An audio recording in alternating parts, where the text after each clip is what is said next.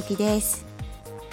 前も言ったんですけどね12月バースデー月に入りまして藤幸現在読書とかのチャレンジ中です。今までこれで発信っていうのを Twitter とかでもちょっとしたことがあるんだけどそれをもうちょっとブラッシュアップした形で今チャレンジを始めています。ラジオでね新しくフォローしてくれた方とかあとはライブ放送とかしている時にあこういうの知りたいなとかってコメントを以前くれた人とかもいたのでそれでちょっとずつね自分も勉強して成長していくっていうことは私にとっては日々毎日のことだからでそれで前に進めるっていうのが結構楽しくて好きなので今後もいろいろ勉強したら今度それを噛み砕いて今配信とか YouTube とかあと喋ることが必要だっていう時に役に立てるように藤駅発信していこうかなって思っております。さあ今日は前回ちらっと触れたチャレンジをするっていうこと。自分が変わっていくためにチャレンジをしたっていうお話をちょっとみんなにお話ししようかなって思っています。藤木は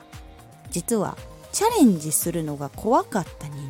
でした学生時代とかね。あとは芝居かとかを始めた時に自分の役として自分が表現できるキャラクターじゃないっていうものとかが割り当てられることがあったんです。これはもちろん演出家さんとか先生とかの意図でそういうことになったんですけどあのこれ以外自分の得意なもの以外にもチャレンジしてみようってそうすることで自分があ実はできたんだとかいやでもやっぱすごい苦手なんだなとかでも反省してみてあこれこうすればできるかもっていう新しい発見ができたりっていうことがすごいよくあったことに後々藤幸気づきました。そこからですねチャレンジするっていうこと大事だなって。大きいこともちっちゃいこともチャレンジするっていうのは大事だなって思いました。ンジするのが怖い時って大体自分が今の場所から変わりたくないっていうことが多かったりするんですけどそれが続くと何が起こるかっていうと刺激が不足するので新しい漫画を買ったりとか新しいゲームを買ったりとか新しいドラマを見たりとかっていう方向に行くことが多かったんですよ。いわゆるお金を消費して感動を得たりとかっていうことをしたりとかすることが多かったんですよ。もちろん芝居やってる人間だからそういう映画を見たりアニメ見たりとかもちろん漫画本読むことはむちゃくちゃいいことです。むちゃくちゃいいことです。でもその時に思考回路がちょっと私その時あんま良くなくてあの楽しんだり感動したり感情が揺さぶられることだけを楽しんでたんですよ。声優としてそれってあんまりよろしくなくてもちろん感動して揺さぶられることはもちろんいいこと。なんだけどその感情を揺さぶるために出していたその人の声とかキャラクターの年齢とか見た目とかあと声の一致のさせ方とかそういうところまで細かく見ていなかったんですよ。いわゆる声優の仕事の本質を理解していなかった。で作品を楽しむどちらかというと消費者の目線にいたっていうところに後々気がつきました。これって多分お仕事する人たちの中でもあると思うんですよ。もともとこの業界に憧れてやりやってきましたっていう方いっぱいいると思うんだけどその本質ってやっぱ入ってみてから気づいたりとかっていうことも結構あると思うんですよ。そういう特集とかを読んでいややっぱこの業界でトップに立ってるこの人とかすごいな。こういうことできてんのすごいな。みたいな感じになることは多いと思うんですけど大体皆さんの目に触れる雑誌とかに書かれていることってみんなが共感するということとかも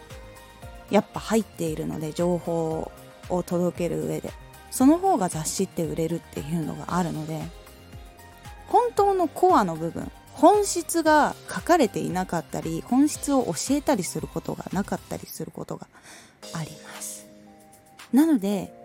怖いなとかでもこの先に行きたいなとか本当に目指すっていうところに行き着くためには藤木はチャレンジをした方がいいと思います。逆にチャレンジし続けることで本質が見えてくることがあります。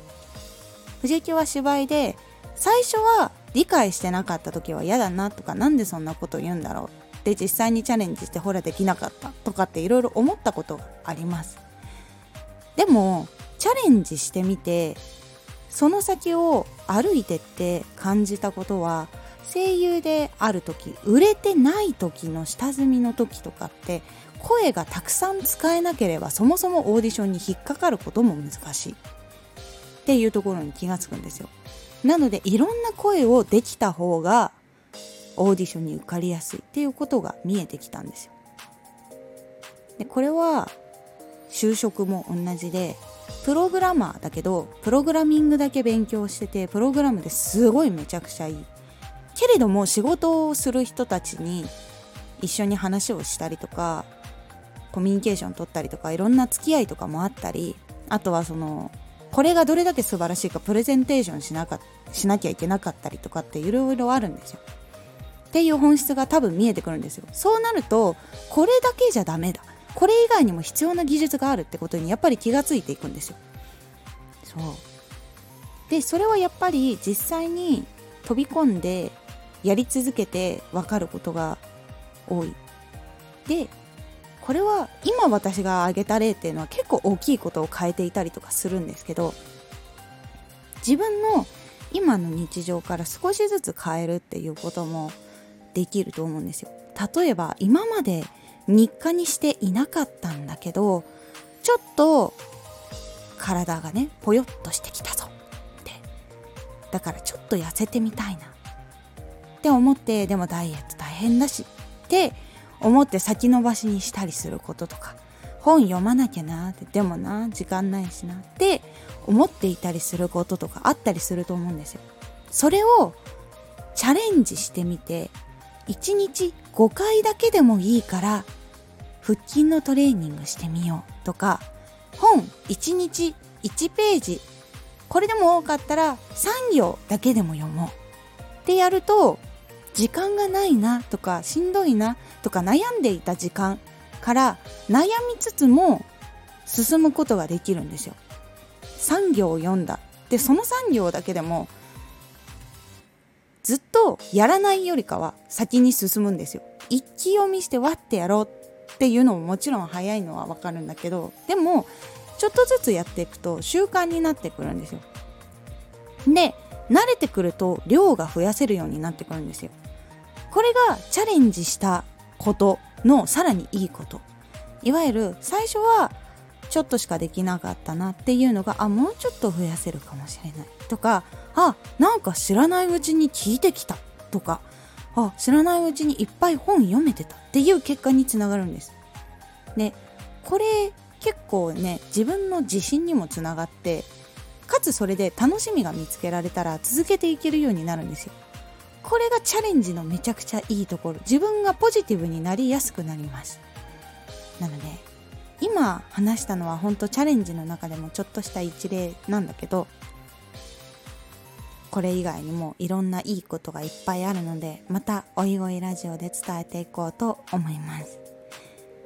藤幸もラジオで話すということもチャレンジしているのでもっと上手くなってみんなにもっと聞きやすくもっとその役に立ちそうなものをいろいろと発信していこうと思いますので、ぜひフォローしてお待ちいただけると嬉しいです。では、皆様、良い一日を。